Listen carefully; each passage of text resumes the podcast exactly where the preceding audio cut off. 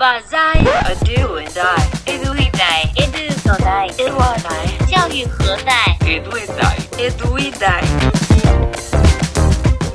Oi pessoal, aqui é Edu e hoje a gente vai trazer uma novidade bem legal. Oi pessoal, aqui é a Dai e hoje a gente vai falar sobre. A gente vai falar do aplicativo do Google Tradutor. Beleza? É, recentemente eu abri o Google Tradutor e vi que tinha uma novidade que eu não conhecia. E quando eu vi essa novidade eu lembrei de ti, Dai. Hum. Tu que tá sempre querendo falar inglês em português, né? Então o Google agora trouxe no Google Tradutor a versão conversa. O que, que é a versão conversa? A versão conversa é eu seleciono dois idiomas, por exemplo, inglês e português, e ativo ele e começo a conversar com uma pessoa. Eu converso em português e tu fala em inglês.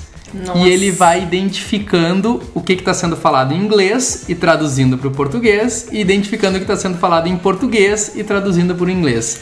É bem legal esse recurso. Sensacional, A gente hein? testou aqui, a gente fez umas brincadeiras e Funcionou e bem. funcionou bem. Eu pensei isso quando a pessoa está viajando, né? Quer com- comer alguma coisa, É. quer comprar, fazer uma ou- pergunta. Ou para galera que quer usar em aula, né, com seus alunos em, em aula de idiomas, assim, é um recurso bem legal. Pra brincar, É, né? E outra coisa que ele possibilita, que eu achei bem interessante, é tu baixar offline as línguas. Uhum. Então não necessariamente tu ter internet para usar esse recurso. Tu pode pegar e baixar quantos idiomas tu quiser e aí tu tem os idiomas no teu celular. Tu não precisa nem ter acesso a dados para usar esse recurso. Bem legal, Eduardo. Eu confesso que eu não conhecia essa função dentro do Google Tradutor. Eu já conheço, sim, aquelas funções básicas É, ali, né? De tu função da- escrever e ele traduzir, Isso. de tu escrever e ter a opção de escutar o áudio daquela palavra, mas essa de conversa eu não conhecia. É, ele além da conversa, né, tem essa possibilidade de tu digitar, ele traduzir e falar. Ele também tem um recurso de voz, né? Tu pode falar e ele converter para a língua que tu quiser.